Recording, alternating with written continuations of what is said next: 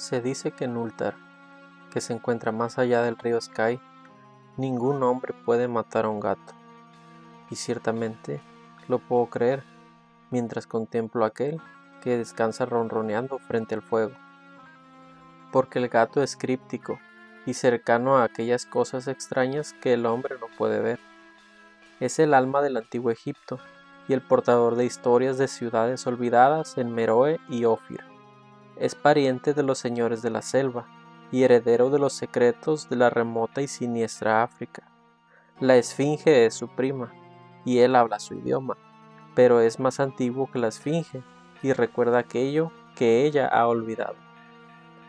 En Ultar, antes de que los ciudadanos prohibieran la matanza de los gatos, vivía un viejo campesino y su esposa, quienes se deleitaban en atrapar y asesinar a los gatos de los vecinos.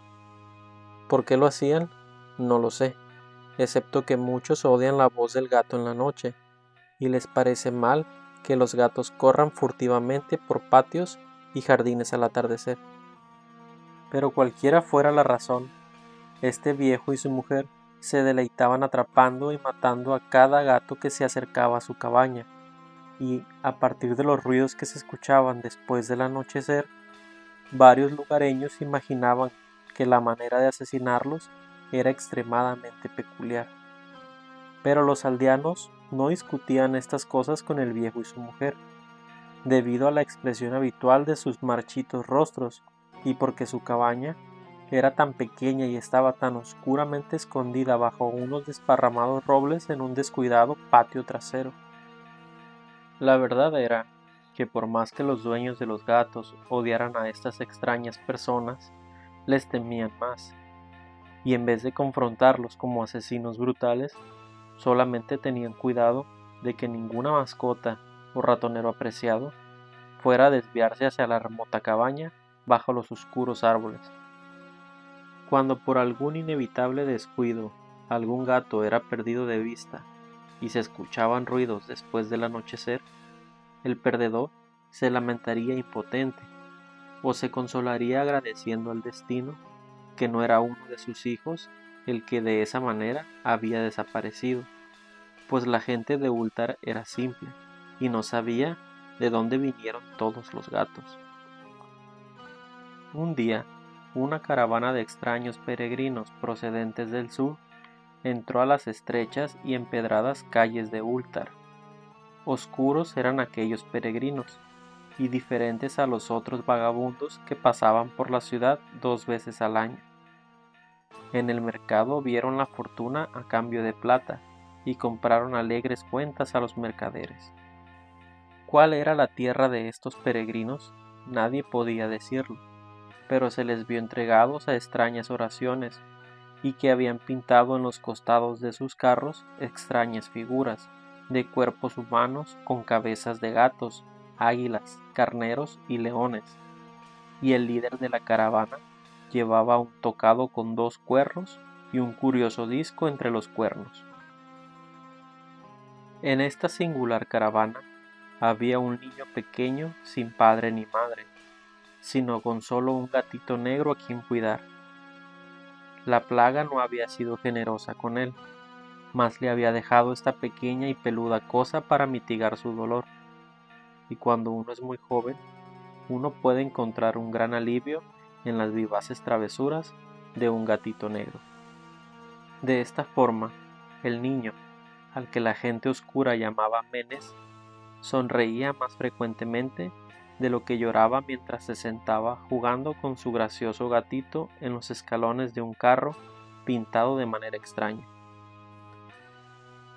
Durante la tercera mañana de estadía de los peregrinos en Ultar, Menes no pudo encontrar a su gatito, y mientras sollozaba en voz alta en el mercado, ciertos aldeanos le contaron del viejo y su mujer, y de los ruidos escuchados por la noche, y al escuchar esto, sus sollozos dieron paso a la reflexión y finalmente a la oración.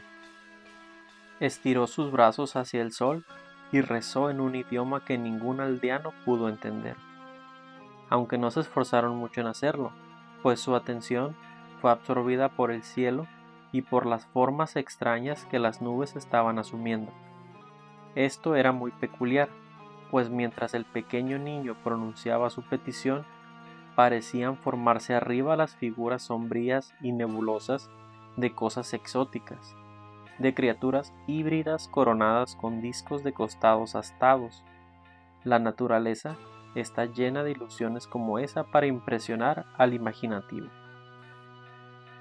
Aquella noche, los errantes dejaron Ultar y no fueron vistos nunca más, y los dueños de casa se preocuparon al darse cuenta de que en toda la villa no había ningún gato. De cada hogar, el gato familiar había desaparecido.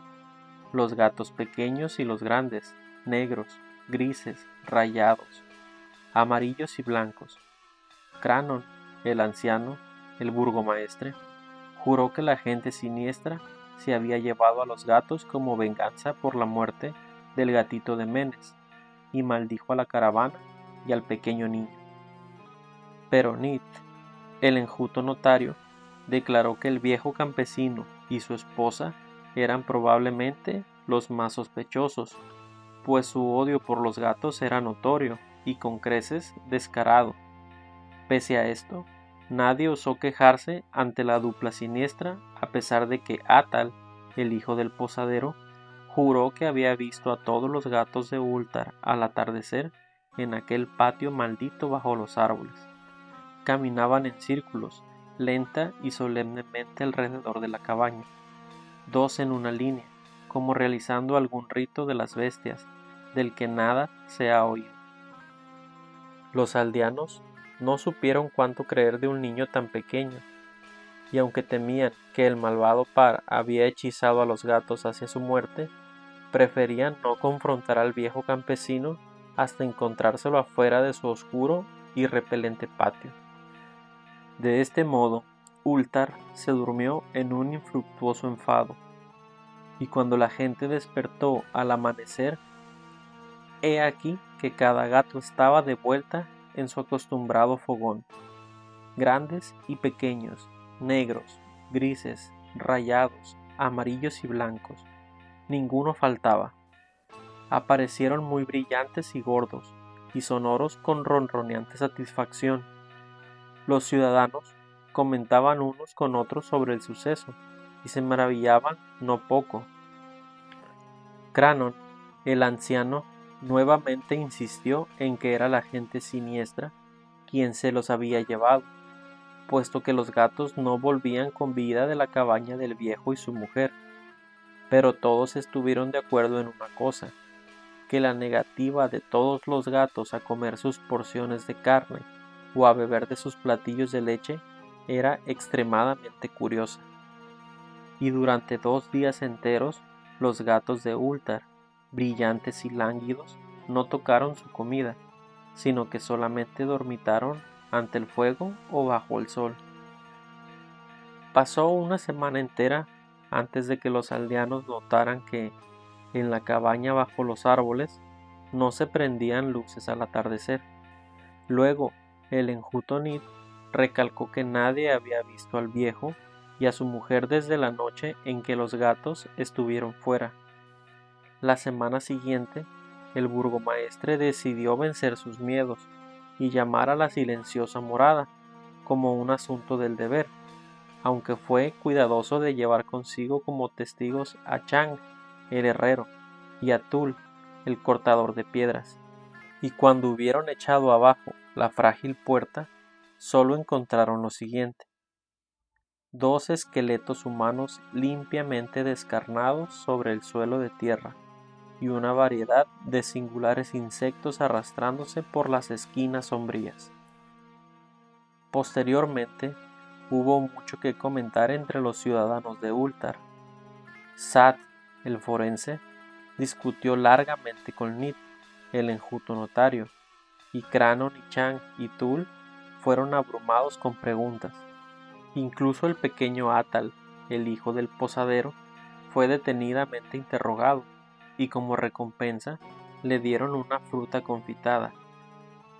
Hablaron del viejo campesino y su esposa, de la caravana de siniestros peregrinos, del pequeño Menes y de su gatito negro, de la oración de Menes y del cielo durante aquella plegaria, de los actos de los gatos la noche en que se fue la caravana, o de lo que luego se encontró en la cabaña bajo los árboles, en aquel repugnante patio. Y finalmente, los ciudadanos aprobaron aquella extraordinaria ley, la que es referida por los mercaderes de Aten y discutida por los viajeros del Nir, a saber que, en Ultar, ningún hombre puede matar a un gato.